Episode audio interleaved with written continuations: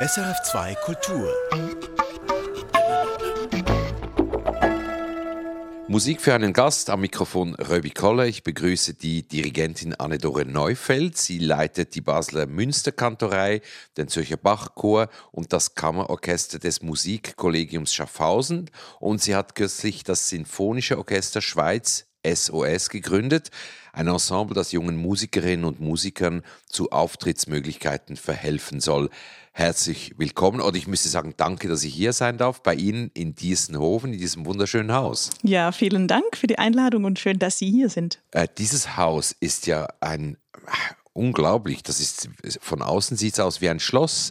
Was ist das für ein Haus? Ja, das ist der Oberhof in Diesenhofen, steht ja direkt am Rhein.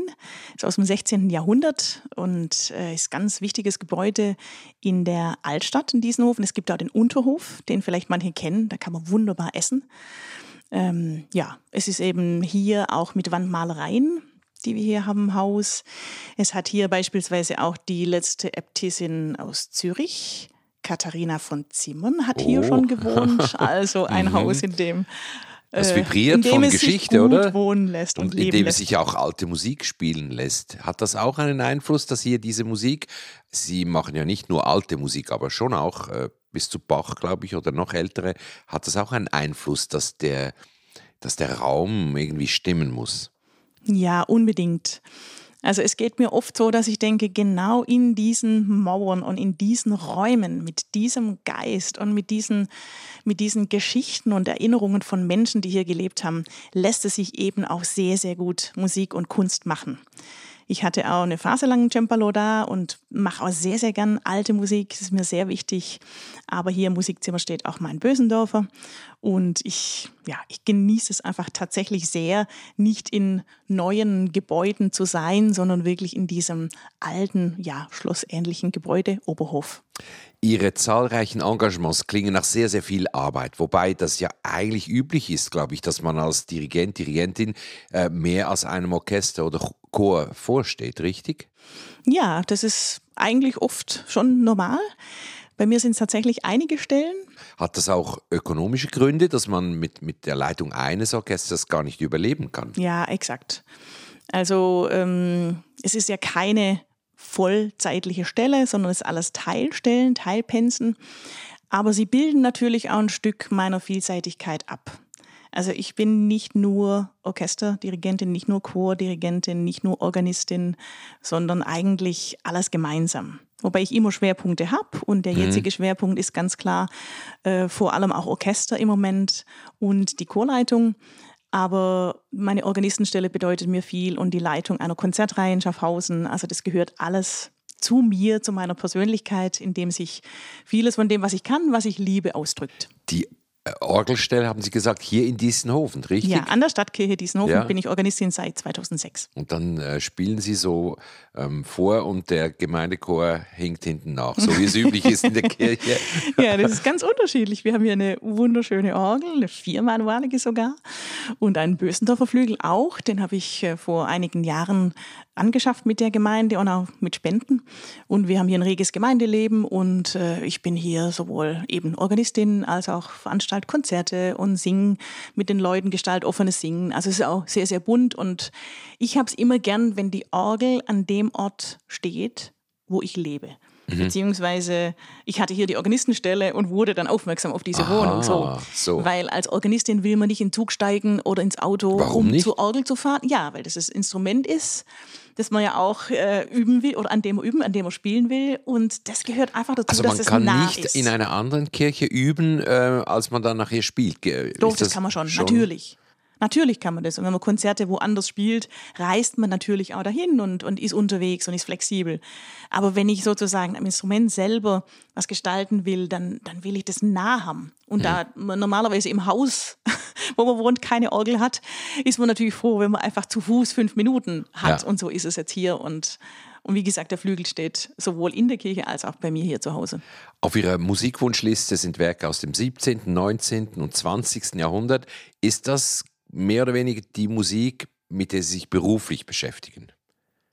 Ja, das kann man schon sagen. Also natürlich auch, wie soll ich sagen, auch aus dem 16. Jahrhundert ab und so, 17 auf jeden Fall. Und bis zu zeitgenössischer Musik spanne ich den Bogen. Das ist mir sehr mhm. wichtig. Und im Normalfall ist es schon eine, eine große Durchmischung. Sowohl bei den Chören achte ich darauf, als auch bei den Orchestern.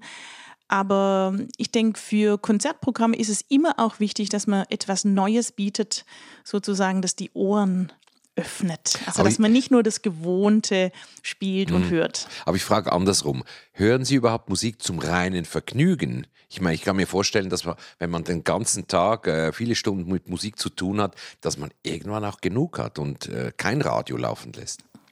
Es ist tatsächlich so, dass ich die Zeit, in der ich mich wirklich erholen will, gern tatsächlich ganz in Ruhe bin oder in der Stille bin, dass ich gern auch beispielsweise am Rhein bin und zwar ohne irgendwie Musik, sondern einfach, dass ich höre, wie die Vögel singen und äh, ab und zu treffe ich jemand oder wie das Wasser plätschert oder ähm, einfach die Laute und die Geräusche der Natur. Äh, und wenn ich höre, dann sehr oft natürlich auch andere Dinge. Also dann höre ich auch gern mal Jazz oder auch mal was Poppiges oder sowas. Oder aber ich, ich, ich lasse dann auf mich zukommen und denke dann, ah, diesen Komponisten kennst du jetzt noch nicht gut oder hast du selten gehört und gehe dem nach. Mhm. Also natürlich sind, wenn ich Musik höre, ist die, sind die Ohren meistens so ein bisschen auf Empfang. Mhm. Aber zum Entspannen höre ich entweder keine Musik oder aber dann ganz, äh, ja, ganz andere, oftmals auch nicht klassische Musik. Das gibt mir gerade das Stichwort für den ersten Titel. Keith Jarrett, eine Improvisation über den Song Somewhere Over the Rainbow. Ein Lied aus den 30er Jahren, kennt man vom Film äh, Der Zauberer von Oz. Ja, dieser Song hat sie Ihnen angetan, offenbar. Warum? Also, es ist eigentlich nicht nur dieser Song, sondern diese Person von Keith Jarrett, der sich ja sozusagen auch der Vielseitigkeit verschrieben hat, beziehungsweise ähm, für mich auch so ein Vorbild ist für Vielseitigkeit. Also er kommt aus der klassischen Musik, aber natürlich ganz viel Jazz und Pop und hat einen ganz eigenen Stil entwickelt, ist für mich wirklich Vorbild diesbezüglich, aber auch in diesen, denke ich, Klavierimprovisationen ähm, ist so viel auch von anderen Dimensionen manchmal zu spüren. Also das finde ich ganz toll, wie er das ja zaubert auf dem Flügel und auch das liebe ich. Also ich ich liebe es zum Beispiel, dass ich selber am Flügel mich oft auch ausdrücke in Improvisation. Meistens nicht öffentlich, sondern für mich. Und das ist so auch ein Punkt, der mich etwas, sehr berührt was, was in dieser die Musik. Leute mit klassischer Ausbildung auch nicht so lernen, oder? Das, das Improvisieren. Ja, genau. Also es gibt auch Musiker, die mir wirklich ganz klar sagen, die auch toll am Instrument sind, die aber klar sagen, du, Improvisation liegt mir gar nicht mhm. oder mag ich nicht so oder kann ich auch nicht so. Und mir war das eigentlich von klein auf sehr, ich weiß es nicht, vielleicht durchs Absoluthören, vielleicht durch meine Ausbildung, vielleicht dadurch, dass ich sehr viel auch immer begleiten musste, irgendwie im Familienkreis, in der Gemeinde, irgendwie mhm. dieses Freie. Ähm, aber wie gesagt, ich will mich sicher nicht mit Keith Jarrett messen, sondern es ist mehr so eine Inspirationsquelle und ein Vorbild und weil ich einfach seine Musik, egal ob es jetzt auch Bach-Interpretation oder Händel ist, er hat da auch viel gemacht, hat alles Mögliche gespielt, Shostakovich, aber dann eben auch seine unsterblichen, unglaublichen ähm, Improvisationen.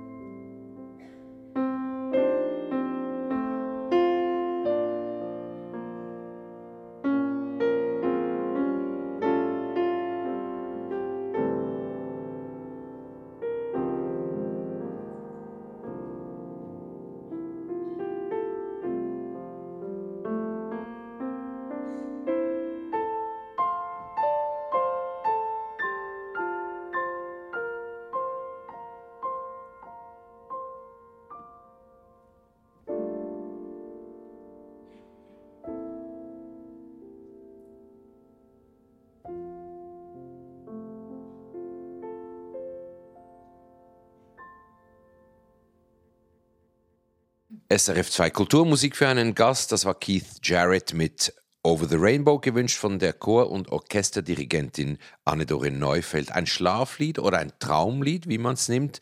Irgendwo über dem Regenbogen gibt es ein Land, in welchem der Himmel blau ist und alle Träume wahr werden. Haben Sie als junges Mädchen auch sowas geträumt?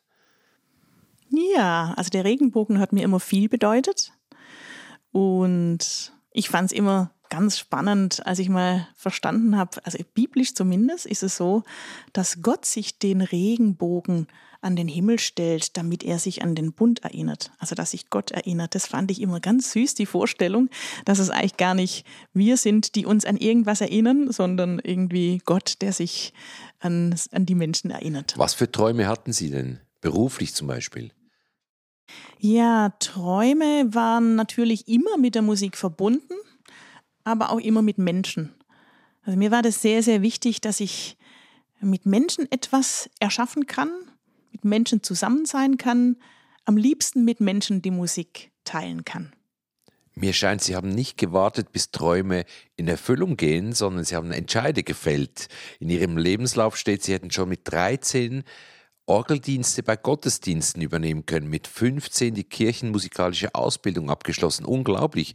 Wie hat denn diese Begeisterung für die Musik überhaupt angefangen? Waren die Eltern so musikalisch? Das war das Elternhaus voller Musik? Ja, also meine, meine Eltern haben die Musik immer unterstützt. Meine Mutter war sehr musikliebend durfte aber von Haus aus nicht Klavier lernen und da hat sie sich vorgenommen, ihre Kinder dürfen auf alle Fälle die Musik lernen und Instrumente spielen, die sie wollen. Ich wurde da sehr gefördert. Ich habe sehr früh gesagt, ich würde gern Klavier lernen. Mein Bruder hat auch Klavier gespielt, meine Elternbrüder haben Blasinstrumente gespielt und da haben wir oft auch zusammen musiziert. Also ich habe sozusagen die musikalische Früherziehung im Familienkreis schon mitbekommen und habe dann auch recht früh gesagt, also entweder ich will singen und ich will Klavier spielen und das wurde mir dann auch äh, erfüllt und konnte ich da machen und lernen. Und welche Rolle hat der Vater gespielt dabei? Was hat er beruflich gemacht? Ein Musiker? Nein, mein Vater war kein Musiker, aber vermutlich hat er mir gute Gene gegeben. Also Talent. Sage ich jetzt mal geschenkt. spaßeshalber. Er selber bezeichnet sich als unmusikalisch und singt auch nicht gerade besonders schön. Also wenn er vorsingen würde im Bachchor, würde ich sagen, das reicht nicht ganz. ähm, aber sein Vater, also mein Großvater, der war wohl sehr musikalisch, hat offenbar auch das absolute Gehör gehabt, hat Harmonium gespielt und auch in der Gemeinde begleitet und offenbar hat es da ja eine Verbindung gegeben. Wurde dann in ihrem äh, in ihrer Familie auch Musik gehört, ab Schallplatte oder so? Das wurde gehört. Was ja. für Musik denn? Also schon auch wenn dann klassische Musik. Also und ansonsten, welche, welche Art? Also meine Mutter hat auch sehr Bach geliebt. Mhm. Genau, Bach und vor allem Barockmusik eigentlich. Und die Musik, die mich auch stark geprägt hat, war natürlich die Kirchenmusik, weil ich sozialisiert bin in der kirchlich-christlichen Tradition. Und insofern habe ich wirklich von der Kirchenmusik an der Stiftskirche Dettingen, wo ich quasi musikalisch beheimatet bin. Ähm, vieles mitbekommen, natürlich Orgelmusik, aber auch es gab einen fantastischen Posaunenchor, einen Kirchenchor und ja, einfach so die geistliche Musik wurde mir da sozusagen vermittelt. Aber nochmal, wie kommt man als junges Mädchen mit 13 dazu, an einer Orgel Platz zu nehmen und da loszubrausen? Das ist ja ein Weg bis dahin, oder? Das ist ein Weg bis dahin, genau, der angefangen hat, dass ich mit sechs einfach gesagt habe, ich will jetzt Klavier lernen. Das ging wunderbar. Ähm, das ging so weit gut, bis ich eines Tages gesagt hatte, ja, ich würde jetzt gerne einfach Orgel lernen. Und es war dann mit zehn. Mhm. Und das konnte ich dann beim Bezirkskantor. Waren Sie da nicht noch zu klein, um mit den Füßen ja, genau. die, die, Pedale zu Genau, zu das war seine Befürchtung. Wir sind da extra in die Kirche und hat geschaut, ob die, ob die Füße oder die Beine quasi schon zu den Pedalen reichen. Und es ging gerade so. Und dann haben wir gleich losgelegt. Und ähm, ja, ich habe dann eigentlich vertretungsweise mit 13 den Gottesdienst gespielt. Es ging aber gut. Ich habe sogar noch eine Aufnahme davon. Mhm. War natürlich unglaub unglaublich nervös. Ja, ich habe von, von Händel so Variationen gespielt am Anfang und die Intonationen damals zu den Liedern natürlich noch nicht improvisiert. So weit war ich mit, also das habe ich mich nicht getraut. Mhm. Da habe ich dann schön brav irgendwelche schönen kleinen Fugetten und sowas gespielt. Das Improvisieren kam dann in der Öffentlichkeit erst später dazu. Und die kirchenmusikalische C-Prüfung war dann mit 15 eben. Und wie haben Sie sich gefühlt? Gefühlt als junge Frau, junges Mädchen an, dieser, an diesem mächtigen Instrument? Ja, wie habe ich mich gefühlt? Ähm, in gewisser Weise war es vertraut, weil ich tatsächlich viel in dieser Kirche immer war. Andererseits natürlich schon auch ein bisschen, wie soll ich sagen, minimal ängstlich, weil es einfach ein großes Instrument ist und es ist eine große Kirche. Und damals waren tatsächlich noch sehr viele Menschen im Gottesdienst. Ähm, der Spieltisch ist auch so, dass es in den Raum geht. Also man spielt nicht an an der Orgel, also rein in die Orgel, sondern der Spieltisch ist offen. Das heißt, man hat den ganzen Kirchenraum vor sich und mhm. seitlich ähm, spürt man die Menschen, die da sitzen. Also deshalb kann ich die Nervosität von damals gut verstehen, die ich heute zum Glück so nicht mehr habe. Wenn man Kirchenmusik macht, dann kommt man ja um Johann Sebastian Bach nicht herum. Sie haben auch schon angedeutet, Exakt. einer Ihrer Lieblinge. Warum? Warum? Bach ist mir Quelle, Quelle der Inspiration, ist mir Ermutigung, ist mir Halt. Bachs Musik ist einfach ein Kosmos, der, wie soll ich sagen, der sich nicht so schnell erschöpft, erstens natürlich. Und es ist unglaublich vielseitig. Also auch wenn ich manchmal ganz im sinfonischen Schaffen bin, in moderner Musik oder romantischer Musik, dann zieht es mich ab und zu einfach zu diesem Bach, dessen Melodien, dessen Harmonien einfach für mich so geerdet sind, so gegründet, ähm, dessen Texte mich ansprechen, nicht immer gleich, natürlich, aber einfach ab und zu eine Kantate zu hören mit einem unsäglich schönen festlichen Eingangschor oder eine Erbarme dich Arie, ähm, ja, oder eben das Esto-Präludium an der Orgel, wo ich immer wieder denke, ja, das ist wie der Ursprung der Erde oder der Hals oder was immer. Oder das ist Gott in allem. Oder diese Musik ist wahr. Das ist einfach kein, es ist so, so wenig Beiwerk, es ist einfach mhm. wahr. Irgendwie mhm. hat es für mich eine Art von Wahrheit. Oder eben das Sanctus aus der Harmolmesse, mhm. das Sie jetzt ausgesucht haben. Zwei mhm. Worte noch dazu. Zwei Worte. Oh, oder, da, da oder zwei Sätze ja. von mir aus. genau. Ja, das Sanctus bedeutet mir wirklich sehr viel. Es ist sechsstimmig. Die Engelschöre werden da abgebildet auch. Sanctus so irgendwie ist für mich auch ein Stück des eben, es singt von der Heiligkeit, es betritt auch so ein bisschen eine andere Dimension. Ich habe mir dann, also zum einen habe ich das damals ähm, in Kopenhagen aufgeführt. Wir haben da die Hamollmesse aufgeführt in Roskilde an der Domkirche und in Kopenhagen. Und es war damals schon irgendwie so mein zentrales Stück. Also ich habe damals schon mich so auf dieses Stück gefreut. Das war dann auch sehr schön. Und als ich mich jetzt beworben hatte beim Zürcher Bachchor, war natürlich die große Frage, ja, und was bringst du mit beim Vordirigieren? Und da es ja der Zürcher Bachchor ist, dachte ich, Bach muss sein. Und zum einen, dass der Chor natürlich sehen kann, wie ich mit Bach arbeite, aber dass ich auch sehen kann, wie der Chor den Bach singt oder wie, wie ihm das liegt. Und wir hatten, glaube ich, alle große Freude letztes Jahr im Juni, als wir dieses Stück zusammen gesungen haben. Ähm, ja, dieses Sanctus. Wir hören jetzt nicht den Zürcher Bachchor, sondern das Kollegium Vokale Chent unter Philipp Herwege des Sanctus aus der Hammelmesse.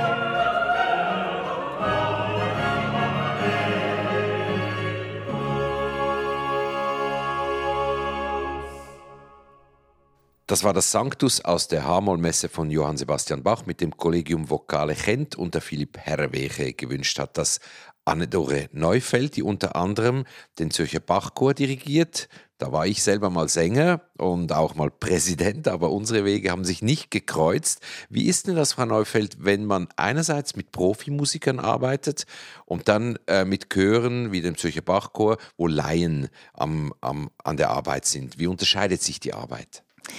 Die Arbeit unterscheidet sich erstens mal strukturell, dass ich meine Chöre und mein Kammerorchester in Schaffhausen wöchentlich sehe. Das heißt, man hat da immer diese Zeit von circa drei Monaten, dass man irgendwie etwas vorbereitet, einstudiert und dann aufhört.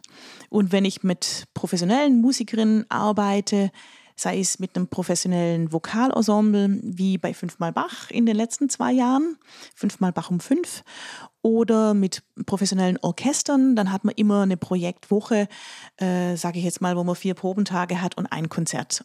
Das heißt, man fängt einfach äh, auf einem sehr hohen Niveau an, erarbeitet sich dieses Konzertprogramm, feilt und bringt es auf dieses Konzertniveau, was einfach innerhalb einer Woche, innerhalb weniger Tage stattfindet. Eben das Niveau ist ja ein anderes. Das professionelle Niveau gegenüber dem Laienniveau, wo, wo Leute am Singen sind, deren Lebensmittelpunkt eben nicht die Musik ist. Wie, wie kommen Sie damit ähm, zugange? Ich komme da sehr gut damit zugange, weil ich spüre, dass der Chor eine unglaubliche Bedeutung hat im, im Leben dieser Menschen. Dass ich prägen kann, beziehungsweise die Menschen abholen kann, im Einsingen zum Beispiel, dass man den Tag hinter sich lässt, dass man einfach jetzt ich sage manchmal also ein bisschen Wellness, man kommt dahin und dann ist man einfach nur für zwei Stunden am Singen, man ist in dieser Gemeinschaft und das wiederum stärkt viele Menschen auch. Also mir, mir schreiben ab und zu Leute oder sagen das, ah, oh, dieser Messias, der ist mir jetzt nachgelaufen die nächsten zwei Tage. Mhm.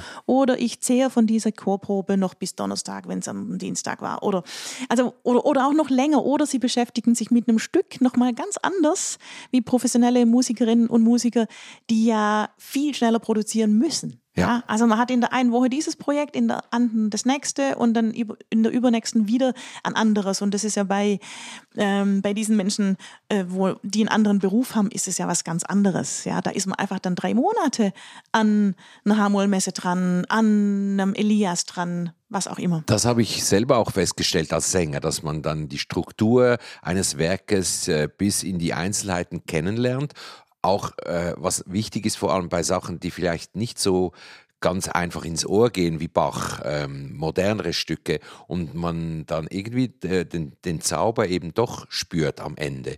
Aber darf ich nochmal fragen, geht es denn eher ums Erlebnis des Singens und weniger ums Produkt am Ende? Ja, das würde ich so nicht sagen. Das ist verknüpft. Mhm. Man ist im Prinzip ja auf einer Reise wohin und dennoch ist die einzelne Probe als eigenes Element, Konstrukt wichtig. Mhm. Also viele Leute sagen mir auch, okay, dass wir ein Konzert haben, das ist toll, aber ich komme auch wegen der Proben. Ich komme wegen der Proben, weil mir das gut tut, weil ich, viele sagen auch, das macht mir Spaß mit dir und ich genieße es auch, dass ich, wie soll ich sagen, wir sind Vermittelnde ich sehe meine Arbeit beispielsweise als Chorleiterin nicht nur so, dass ich jetzt äh, die Musik vermittle, sondern es geht ja auch weit darüber hinaus, was man irgendwie geben kann und was man teilen kann. Und ich bekomme auch zurück. Ich mhm. bekomme auch ganz vieles zurück. Und ich finde es immer wieder faszinierend, sozusagen, wie man ganz unterschiedliche Menschen verbinden kann äh, sowohl als, als menschliche Gemeinschaft als auch als Klang, ähm, ja, wie soll ich sagen? Als Klangkörper. Als Klangkörper, exakt. Mhm. Und wie man da arbeiten kann, dass es wirklich besser wird oder dass mein Zürcher Chor vielleicht anders klingt als meine Basler oder jeden, je nach Raum, ich weiß es nicht, oder natürlich, jeder, jeder Mensch prägt mit. Also dirigieren ist viel mehr als nur den Takt angeben, das ist ja eh klar natürlich und beginnt viel weiter vorne und hört ganz irgendwo anders auf, aber hat auch damit zu tun, eben wie Sie sagen, dass es auch eine, eine soziale Geschichte ist, die Ja. da stattfindet. Auf alle Fälle. Und dennoch muss ich sagen, für mich persönlich sind natürlich die Konzerte unglaublich wichtig. Ähm, sie sind sozusagen auch die Ernte von dem, was man gesät hat. Und ich liebe es einfach zu dirigieren, dann auch im Konzert. Und insbesondere auch über beispielsweise eine Generalprobe hinauszugehen, im Konzert noch was zu erschaffen, dass die Menschen irgendwie ähm, erhebt oder irgendwie einen gewissen Zauber der Musik verleiht. Oftmals ist im Konzert, passiert im Konzert etwas und alle staunen. Hoffentlich. Und dieses Konzerterlebnis und dann auch mit den Musikerinnen im Orchester und im Chor zu erschaffen, das ist einfach großartig. Der nächste Musikwunsch, das ist ein Vaterunser eines Schweizer Komponisten, der, so viel ich weiß, nicht sehr bekannt ist. Ein Genfer, Frank Martin. Erzählen Sie uns etwas über diesen Komponisten. Frank Martin, auch, kann man sagen, auch ein Wunderkind. Auch Ähm, wie Sie, wollen Sie sagen, auch ein Wunderkind wie Anne Nein, Neufeld. sicher, nicht, nein. Doch, Ganz aber ich meine, nicht, wenn man nein. mit 13 Orgel spielt, Ich dann ist man denke ein da bisschen an ein Mozart. Bach Ah, und okay, andere. Gut, ja. gut. Hat auf alle Fälle schon mit neun komponiert, auch viel improvisiert ähm, und entgegen dem Wunsch seiner Eltern dann doch Musik studiert. Frank Martin ist für mich von Musik her sehr besonders. Ich habe das Gefühl, dass auch die, die geistliche Musik für ihn sehr wichtig ist und was mir sehr viel bedeutet in diesem Stück in Terra Pax ist der Gedanke einfach des Friedens, der im Moment ja so wichtig ist.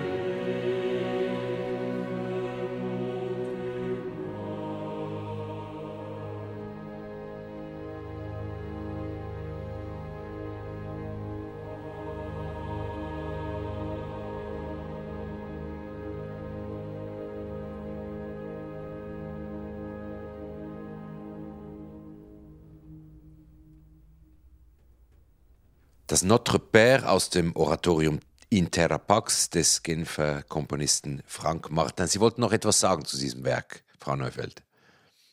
Dieses Intera Pax wurde 1944 in Auftrag gegeben. Also im Sommer wurde äh, Frank Martin beauftragt und hatte es bereits im Oktober 1944 fertig komponiert. Da war es abgeschlossen, die Komposition. Und es sollte zu Kriegsende sein. Also wenn man sich das heute vorstellt, es würde heute jemand beauftragt werden, zu Kriegsende äh, der Ukra des Ukraine-Krieges etwas zu komponieren. Also man kriegt Gänsehaut. Ja. Und eigentlich würde ich es am liebsten ständig hören, dieses Werk. Ja, und so war es dann. Er hat es komponiert ähm, mit Texten aus dem Jesaja, aus dem Psalm, Evangelien, Offenbarung.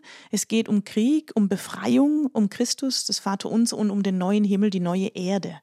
Also wirklich ganz, wie soll ich sagen, aus tiefster Verzweiflung zur Hoffnung auf eine leuchtende Zukunft.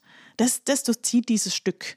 Und dieses äh, Vaterunser ist ein unglaublich inniges Gebet. Für mich ist vor allem diese Innigkeit dieser Komposition spannend. Gar nicht so sehr, ob es jetzt christlich ist oder mit welchem Hintergrund, sondern einfach dieses Gebet, diese Hingabe, dieses quasi dieser Kyrie-Ruf an eine andere Macht. Da denke ich auch gerne an Lily Boulanger, dieses äh, Prière bouddhique, auch so ein inniges Stück. Ähm, und einfach dieser Friedensgedanke, den wir heute auch, denke ich, täglich ähm, leben und hoffen sollten. Also quasi aus Verzweiflung hin zu einer leuchtenden Zukunft. Und dass diese Musik das vermag. Es ist wirklich von Verzweiflung zu einer großen Hoffnung in diesem Werk. Sie werden ja das Stück aufführen bald. Wann genau? Wir werden das nächstes Jahr im November am 12. November 2023 aufhören in der Tonhalle und am 26. in Basel. Also, also hoffen wir, dass der Ukraine-Krieg vorher fertig ist. Das wollte ich oder? gerade auch sagen. Mhm. Wir hoffen natürlich, dass na, eben das Stück ist komponiert, das könnte man morgen aufführen. Ähm, ja, das ist nächstes Jahr zusammen mit dem Zürcher Bachchor und der Basler Münsterkantorei. Wir hörten vorher noch, das, das möchte ich noch nachschieben, wir hörten vorher äh, das Münchner Rundfunkorchester und der Chor des Bayerischen Rundfunks und der Marcello Viotti Mutti und Ulf Schirmer. Jetzt äh, komme ich noch ähm, auf witzige, auch kreative Projekte zu sprechen, die Sie realisiert haben. Zum Beispiel Bach Underground, habe ich gelesen, aus der Tiefe. 2018 Konzerte in unterirdischen Stadträumen in Schaffhausen. Das klingt wirklich abenteuerlich. Ja, ich wurde beauftragt vom Bachfest. Da bin ich auch in der Programmkommission dabei ein äh, spezielles äh, Konzept zu entwickeln. Das hat mir Freude gemacht. Ich habe das damals mit dem Vokalensemble Larynx ähm, gestalten dürfen und wir suchen immer mal wieder andere Locations, wo man Musik hinbringen kann und andere Formate. Und dieses Bach Underground war eines davon. Und wir haben uns dann natürlich verschiedene Kellerräume angeschaut und haben dann drei Keller bespielt, ausgehend aber vom Münster in Schaffhausen. Und die, das Publikum hat sich dann in zwei Gruppen aufgeteilt, die dann unterschiedliche Keller zuerst angesteuert haben, weil nicht alle Leute natürlich irgendwie 250, 300 Leute ähm, fassen können, sondern mhm. man musste sich da aufteilen. Ich habe mich gefragt, ob es denn in Zukunft vermehrt solche Attraktionen in Anführungszeichen braucht, um auch ein jüngeres Publikum für die klassische Musik überhaupt zu interessieren. Muss man das ein bisschen, ich sag's mal salopp, aufmotzen? Ich weiß es nicht, aber es ist, glaube ich, einfach eine, ein guter Weg, vielen Menschen die Musik zu zeigen. Und diese Art, dass man einfach ins Konzert geht und ähm, Musik aufnimmt und dann wieder nach Hause geht, das ist, glaube ich, für viele schon noch richtig und auch ein, eine gute Möglichkeit. Aber ja, wir alle suchen natürlich neue Wege und, und natürlich gibt es auch so viele Angebote, dass man schon immer wieder auch etwas äh, Neues, Spezielles irgendwie, glaube ich, zeigen muss oder entwickeln muss, um irgendwie interessant zu bleiben, zu wo man die, genau. Mhm. Und es war ein wunderbares Projekt. Also da haben wir beispielsweise auch natürlich die Bach-Kantate aus der Tiefe aufgeführt oder auch von Purcell Hear My Prayer, was wir dann am Schluss von Sandström nochmal gesungen haben. Also ganz, ganz schöne Dinge sind passiert. Auch ein äh, Akkordeonist ist da gewesen in einem Keller und dann eben dieses Vokalensemble und äh, es war eine ganz, ganz schöne Sache. Ein anderes Projekt haben Sie auch erwähnt, fünfmal Bach um fünf, also fünf Bachkantaten an fünf Tagen und fünf Orten jeweils um fünf Uhr. Auch wieder Schaffhausen, das scheint ein kreatives Pflaster zu sein. Ja, also Schaffhausen, Diesenhofenstein am Rhein, einfach am Rhein entlang. Ja, das ist kreativ und äh, ich lebe ja hier schon einige Jahre direkt am Rhein und wir haben im Prinzip aus der Corona-Phase dieses Projekt entwickelt ähm, praktisch Ende Mai 2020, als klar war, dass man wieder etwas anbieten kann, ist die Idee entstanden. Und wir haben dann wirklich in Windeseile in kürzester Zeit dieses Projekt auf die Beine gestellt. Es war dann 2020, Anfang August zum ersten Mal an fünf Konzertorten, wie Sie gesagt haben, alle direkt am Rhein, jeden Tag eine Kantate, alles mit professionellen jungen Musikerinnen und Musikern und Sängerinnen und Sängern und kam sehr gut an, weshalb wir das dann gleich 2021 nochmal gemacht haben. Jetzt kommt äh, noch ein Komponist, der nicht sehr geläufig ist, Eino Juhani, sage ich das richtig? Eino Juhani Rautavara. Genau, ein, Eino Juhani äh, Rautavara. Ein, Rautavara, ein Ja. Finne, lebte 1928 bis 2016. Sie haben 2017 die Schweizer Erstaufführung dieses Werkes mit der Basler Sinfonietta dirigiert. Also Sie kennen das Werk sehr gut. Exakt. Und äh, was hören wir genau? Wir hören die achte Sinfonie, The Journey, den zweiten Satz. Mich faszinieren in dieser Musik Rautavaras immer wieder seine unglaublichen Klangwogen, seine skandinavischen Klangwogen, seine Klänge, in denen sich vieles reibt, scheinbar. Es ist oft sehr, es flirrt, es reibt sich und es öffnet sich eine andere Dimension. Für mich ist Rautavara, ohne dass jetzt ein geistlicher Text ist oder ein spiritueller Text ist, eine unglaublich spirituelle Musik. Und deshalb liebe ich diese Musik. Ich brauche manchmal eine Zeit lang, bis ich mich richtig einhöre in ein Werk und dann bin ich so fasziniert, dass ich denke, er hat da etwas erschaffen, das ihm auch gegeben ist. Also er sagt auch ganz klar, dass manche Kompositionen eigentlich schon vorhanden sind und quasi einfach durch den Komponisten fließen. Wahrscheinlich werden das ohnehin viele Komponistinnen und Komponisten so unterschreiben, aber er hat es auch ganz klar so geäußert, dass er sozusagen die, dass die Musik schon da ist und er sie quasi zur Welt bringt, aufs Papier bringt, zu den Menschen bringt. Und ich finde, das spürt man. Diese ganz andere Art, wie aus einer anderen Dimension. Wir hören das Helsinki Philharmonic Orchestra. Die Leitung hat äh, Leif Segerstam.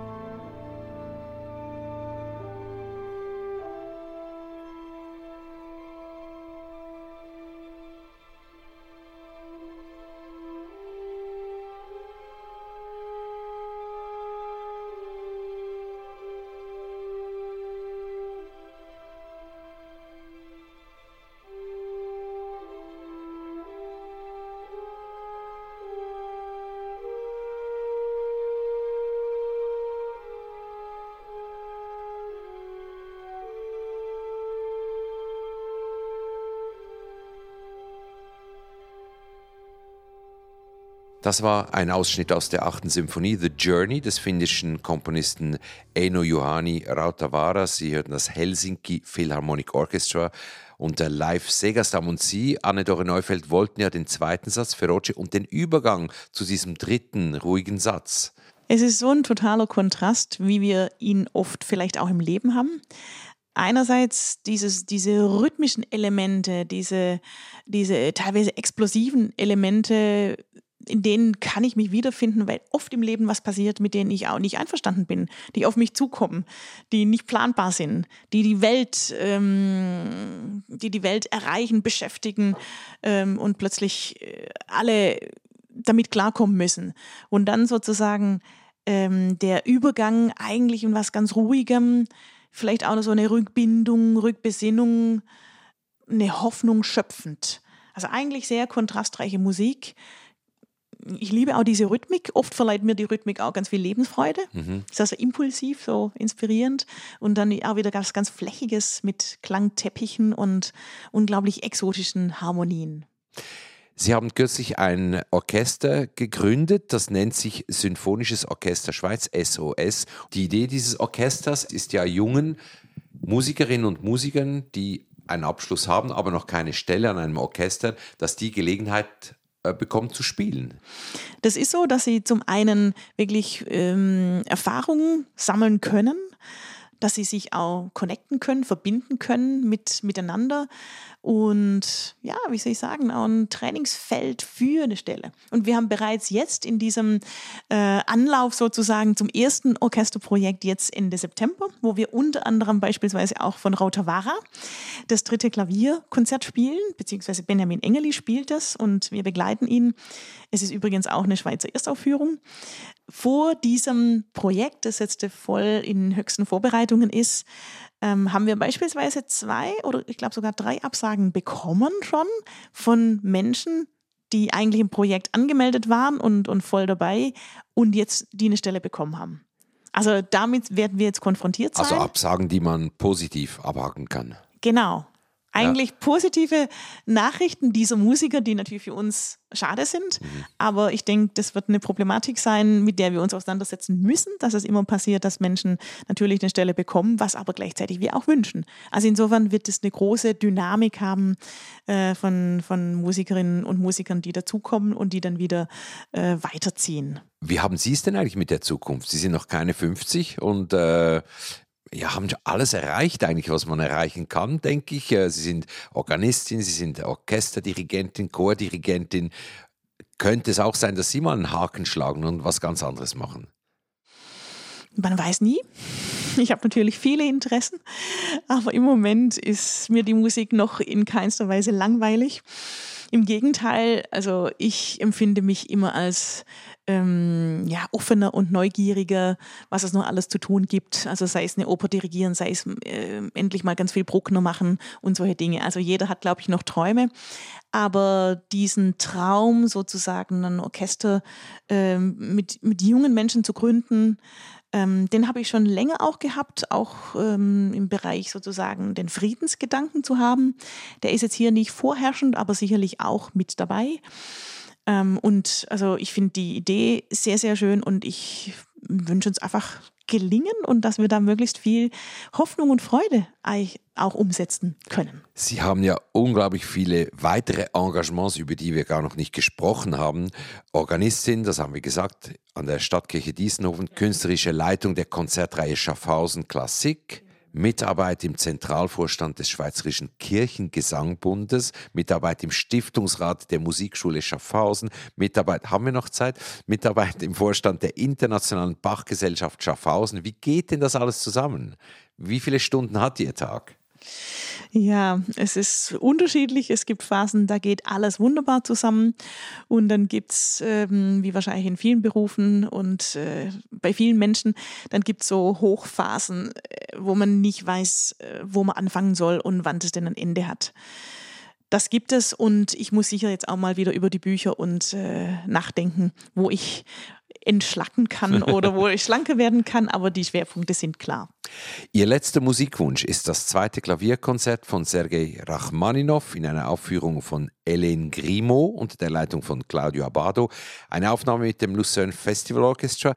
Warum haben Sie Rachmaninow ausgesucht? Warum Rachmaninow?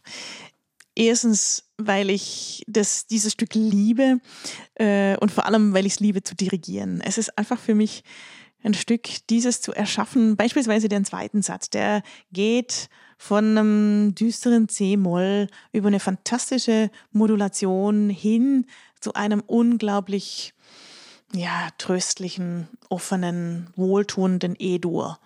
Und dann da steht man da mittendrin und erschafft diesen Klang, alle spielen mit und verbindet sich auch mit dem Publikum. Also das habe ich damals bei diesem Stück ganz deutlich erlebt.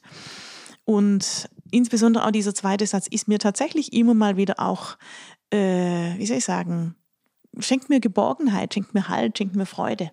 Denn diese Musik ist sehr, sehr innig, voller Leidenschaft. Irgendwie auch voller Passion. Passion, das haben Sie ganz bestimmt, das habe ich jetzt gespürt im Verlauf dieses Gesprächs. Ähm, Sie haben viel Leidenschaft in der Musik und geben einen Teil dieser Leidenschaft weiter an die Musikerinnen und Musiker. Ich wünsche Ihnen noch ganz viel Erfolg und viel Freude. Vielen Dank für das Gespräch, Anne-Dore Neufeld. Vielen Dank.